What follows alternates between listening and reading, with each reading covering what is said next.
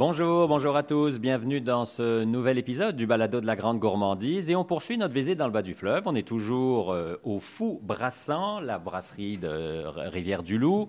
On est cette fois-ci avec euh, Marie-Chantal Vien et Annick Bachand, deux des trois conceptrices finalement de, de la compagnie Malter. Racontez-nous, c'est quoi Malter? Bien, Malter, notre mission, c'est euh, surcycler les drèches de microbrasserie pour en faire euh, des produits alimentaires. Alors, nous, euh, ce qu'on a lancé, c'est des craquelins. Alors, on a trois saveurs de craquelins. Puis euh, la drèche, je ne sais pas si vous savez un peu c'est quoi. Peut-être Marie-Chantal, tu es super bonne pour expliquer la drèche. ben, en fait, pendant le, brassage de la bière, ils vont concasser des grains puis les, les, incorporer à de l'eau chaude puis faire un genre de gruau avec ça pour faire le mou de la bière. ensuite, ils vont filtrer le tout pour euh, retirer que le liquide. Puis, euh, ce qui reste, euh, l'écorce du grain, puis tout ça, c'est la drèche. c'est principalement des protéines puis des fibres. il y a très peu de sucre parce que ça a tout été extrait pour le mou de la bière, en fait. Euh, puis souvent, ça va être donné à des fermiers. Puis ça, nous, on avait la chance quand même, vu qu'on est en région, de, pouvoir faire ça. Euh, mais c'est très souvent jeté aussi. Euh, donc, nous, on la récupère. c'est facile à récupérer, étant donné que c'est très nutritif comme, comme sous-produit. Puis on la récupère pour faire des craquelins. mais il y, a il y a plein d'autres choses peut faire aussi. Puis justement, cette idée vous a été donnée, ben, vous avez été surtout en Europe pour voir comment ça se passait, c'est ça que je comprends? On est allé en Europe pour euh, le, pour le fun, oui, c'est ça. puis on a goûté euh, là-bas, on a vu ça, puis on a dit ah c'est cool parce que nous on avait déjà essayé de faire des choses, on a déjà fait des biscuits à chien, parce qu'on avait un chien. Mais euh, on a aussi essayé plusieurs trucs parce qu'on peut l'incorporer dans, dans, plusieurs plusieurs choses. Tu peux faire du pain. Euh, nous autres, on le mettait dans les boulettes de burger, au lieu de mettre de la chapelure, des trucs comme ça. Fait que ça donne quand même une texture. Puis, euh, fait que il y, a beaucoup de choses. Fait que dans le fond, euh, c'est, je pense que le, le, voyage, ça a plus été de dire ah ben ça peut se faire, tu sais, ça existe. Puis, mais ça n'existait pas ici à ce moment-là Québec. Quand on a commencé le projet, euh, c'était vraiment euh, nouveau. Puis, euh, on a fait beaucoup de recettes dans la cuisine pour essayer de voir quelle, saveur serait intéressante, puis tout ça. Finalement, quand on a été prête, on a dit bon ben, on est prêt à commercialiser ça. Marie-Chantal, Héloïse et moi. Puis, euh, on a eu la chance euh, d'avoir quelqu'un qui nous a dit Ah, mais il y a des programmes en alimentation santé au MAPAC qui pourraient peut-être vous aider. Parce que nous, euh, on n'a pas d'expertise dans le bioalimentaire en tant que tel.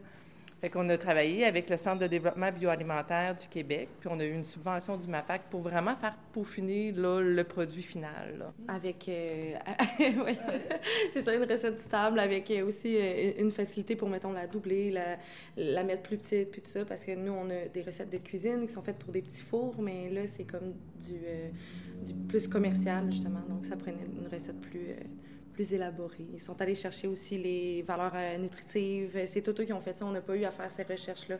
Ils ont fait les tests. Ils font les tests de vieillissement aussi, là, voir euh, combien de temps ça se conserve, puis tout. Donc, ils viennent vraiment nous guider aussi là-dedans. On n'est pas euh, juste toute seule à, essayer à faire des tests de vieillissement. Il, y a, des gens qui vont le faire avec nous.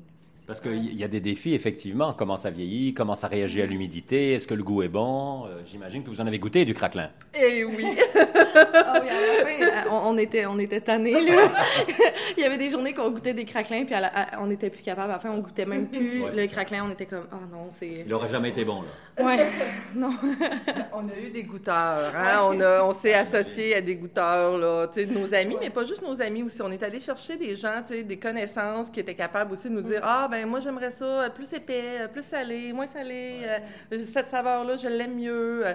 fait que ça, ça a été quand même vraiment intéressant euh, d'avoir un feedback là, pour vraiment peaufiner là, le, produit là, pour qu'il soit soit accessible à, plusieurs personnes, puis qu'il soit différent aussi selon les goûts.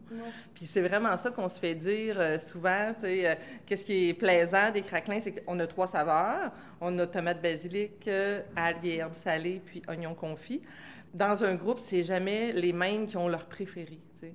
Puis euh, souvent, les gens ils nous demandent Ah, c'est quoi vous autres votre préféré? Puis moi, au départ, mon préféré, c'était algues et herbes salées. Puis là, euh, je me suis mis à goûter euh, le confit d'oignon avec euh, un, euh, un fromage en tant que tel. Puis là, je dis, ah, crime, avec ce fromage-là, c'est vraiment bon. Puis l'autre, tu sais, avec un autre. Fait que ça dépend vraiment des mariages euh, à faire aussi. Fait que c'est ça qui est intéressant avec les craquelins. Ils sont bons tout seuls, mais aussi, on peut les accompagner. Là, ici, on a plein de producteurs locaux qui font des produits géniaux. Fait que, euh, on peut vraiment les accompagner. Fait que c'était ça notre objectif, nous autres, là, euh, dans, notre craquelin. C'est pour ça qu'on a un craquelin qui est un petit peu plus solide, tu sais, qu'il ne cassera pas si on beurre quelque chose dessus. Euh, on fait des trempettes, des trucs comme ça. Fait que c'est... c'est vraiment notre objectif, là, aussi, quand on a travaillé avec le CDBQ. C'est vers ça qu'on les a amenés, là. Quels sont les défis et quels sont vos, vos rôles à toutes les trois? Héloïse n'est pas avec nous, mais quels- quels sont vos rôles respectifs? Euh, ben, je pense une des choses qui est vraiment le, fun avec nous trois, ben, étant donné que c'est un projet mère-fille, euh, c'est vraiment familial, et puis tout ça, ben, on, on sépare pas mal les, les tâches égales. Je pense qu'on n'a pas un rôle en particulier, on a toutes nos, nos spécialités, là, si je peux dire ça de même, mais on, on va vraiment toutes séparer euh, pas mal égales. Euh, Annick, c'est sûr qu'elle a une expérience en, en comptabilité, euh, les chiffres, puis tout ça, mais elle nous inclut toujours dans le processus, elle nous explique. Fait qu'un jour, on va être capable autant qu'elle de le faire. Euh, Héloïse, elle, sais, elle est super méthodique, elle est bonne pour euh, écrire des trucs, elle est professeure. Fait que ça...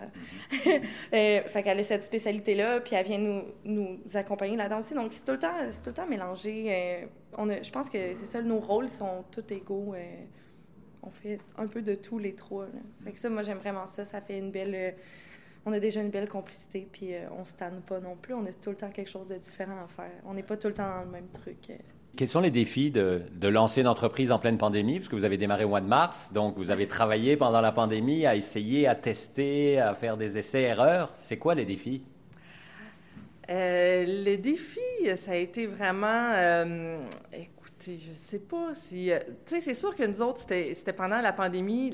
Ici, dans nos travails, comme Mère Chantal et moi, on travaille à la microbrasserie. Euh, c'est sûr que tout a ralenti pendant la pandémie. Fait que ça nous a quand même laissé l'opportunité. Il y a eu des défis, mais il y a eu aussi des opportunités de prendre plus de temps pour travailler sur ce projet-là. Fait que je pense que on peut dire que la pandémie nous a offert cette opportunité-là. peut-être que Maltaire n'aurait pas démarré si on avait, s'il n'y avait pas eu la, la pandémie, parce que on est tellement occupé à la microbrasserie que euh, ça roule tout le temps. C'était quelque chose qu'on avait en tête, qu'Annick nous parlait souvent, mais qu'on lançait pas. Puis là, à un moment donné, tout a arrêté. Fait on s'est trouvé quelque chose à faire. C'était puis le bon on- moment on- pour le C'était le moment. Ouais. ça. Fait que, il y a eu des défis côté plus goûteur, goûteur Ouais. tout. On, peut- on peut pas faire goûter aux gens, on peut pas aller faire des dégustations. et, le- notre lancement, c'était c'était spécial aussi parce que tout le monde devait rester assis. Tu sais, souvent, les lancements, il va y avoir plein de trucs euh, À partager. à partager. Là, c'était comme des petites assiettes. euh, fait il y a eu plus des défis côté... euh, Puis on n'a pas pu faire un lancement euh, non plus médiatique Mhm. avec nos partenaires, puis tout ça, tu sais. euh, fait que ça, ça a été euh, un peu plus décevant peut-être, tu sais. sauf que on, l'a fait vraiment de façon informelle ici. Puis euh, ça, ça s'est rempli, puis on a tout vendu nos stocks en l'espace de deux heures. Fait que là, on a dit, bon, ben OK, c'est le fun, les gens, ils sont prêts à ça, ils ont le goût, puis ils les aiment. Fait que c'est- ça a été quand même euh, vraiment positif. Euh, Le défi aussi dans la production, je vous dirais, euh, tu sais, déjà, dans cette salle-là, il fait chaud. Alors là, on y va avec nos masques. Fait que, tu sais, on est dans l'auto tout le long, tu sais, de Rivière-du-Loup à la Pocatière. C'est un 45 minutes. Fait que là, on a nos masques dans l'auto. On arrive là, on est masqué, les cheveux, le sarrau par-dessus, tu sais, les épaisseurs, là, les gants, euh, tu sais, fait qu'il fait vraiment chaud. Fait que le masque était... euh, quand on a pu, là, en étant à deux mètres, l'enlever dans la salle de production, là, on était contente. Là, c'était vraiment un gain. euh, parce que ça, ça a été un, un bout euh, difficile, là, avec le masque et tout. ouais. Parce qu'on est habitué, mais c'est avec la chaleur humide Ouais, qu'il fait là-bas, là, on- impossible de, se rafraîchir. Moi, j'allais prendre des pauses dans le frigo. Je prenais ma bouteille d'eau, j'étais comme, je vais aller boire de l'eau, puis j'allais m'asseoir dans le frigo. J'avais trop chaud. Alors là, vous l'avez dit, la première, euh, j'allais dire la première brassée. Drôle de jeu de mots, là, mais euh, la première production s'est vendue très, très vite, en quelques heures. Est-ce que vous avez été comme obligé? Est-ce que ça a été plus vite que vous pensiez, finalement? Oui, peut-être plus vite qu'on pensait, mais tu sais, on garde quand même notre rythme, notre... Euh, notre rythme à nous, parce qu'on savait que pendant l'été, euh, on, avait quand même beaucoup de travail euh, avec la microbrasserie. On savait que qu'on est allé plus distribuer dans notre région autour. On a gardé ça plus, euh, plus en région pour se dire, bon, ben après, tu sais, quand que les, là, y a eu, on a eu plein de touristes qui sont venus, puis ça a été le fun, tu sais, les gens ont goûté, en ont rapporté. Là, ils nous appellent, bon, ben, où je peux en avoir? Fait que je pense que pour l'automne, ben on va pouvoir justement euh, déployer, là, euh, dans les autres régions du Québec. Plus, là, c'est déjà commencé. Fait que ça a été vraiment un défi de, de, bien fournir les gens, tu sais, les, nos clients, puis euh, produire euh, régulièrement, mais sans euh, par rapport à nos moyens aussi. Là. Pour pas, pas créer une demande très grande en envoyant un peu partout, puis après ça, pas pouvoir y répondre parce que c'est quand même. C'est ça. parce que c'est quand même artisanal. On cuisine à la main. La première journée qu'on a produit, on est revenu avec 150 sacs. on, on, pensait revenir avec le double. Puis là, on, on était comme surprise parce que 150 sacs pour une journée de 8 heures. Euh. C'était pas beaucoup. C'était les premiers. On s'est amélioré! on s'est vraiment amélioré, mais je me rappelle qu'au début, on était tous un peu découragés, mais c'est ça, on a vraiment euh, réussi à faire que la croissance se fasse euh, d'une façon quand même organique. genre, c'est ça, on n'a pas une demande trop grande pour ce qu'on est capable de produire. Fait on, on, est tout le temps vraiment, on, produit puis on écoule notre stock directement, là, mais c'est jamais on n'est jamais backorder, puis c'est ce qu'on voulait éviter pour pas euh, fâcher ou euh, créer une décevoir. pour pas créer de déception? Mm. Ouais, c'est ça. Parce que vous faites tout à la main, vous le disiez tantôt. Oui, ouais, oui, c'est vraiment artisanal. Le, laminage est fait à main. Le, ben, on a des machines quand même pour laminer, mais c'est quand même moi qui dirige la machine, euh, Annick coupe avec une petite roulette les, les, craquelins en forme de carré, elle épice à la main aussi, c'est vraiment ultra artisanal pour l'instant. Éventuellement, j'imagine qu'on va peut-être euh, évoluer, évoluer puis avoir des. On travaille là-dessus là, mhm. présentement là, sur un projet d'achat d'équipements qui vont vraiment être pour nous. Euh, spécifiquement, parce que là, ce qu'on loue, c'est euh, un local type boulangerie. Là. Alors, c'est pas nécessairement adapté juste au craquelin. Fait que dans le fond, nous autres, ce qu'on a regardé, euh, le projet qu'on a, c'est vraiment quelque chose qui est adapté au craquelin, qui est encore artisanal, qui va être encore fait à la main, tout ça, mais qui va, nous donner la possibilité quand même de produire un petit peu plus, puis que les équipements soient vraiment mieux euh, pour. Euh, pour la spécifique, au lieu de faire 150 sacs, ben, vous en feriez plusieurs centaines et au moins ça vous permettrait de, sans perdre la qualité, le côté artisanal dont vous parlez. C'est ça, exactement. Sauver du, sauver, du, temps, puis des mouvements inutiles, puis euh, répétitifs. Question à 100 pièces.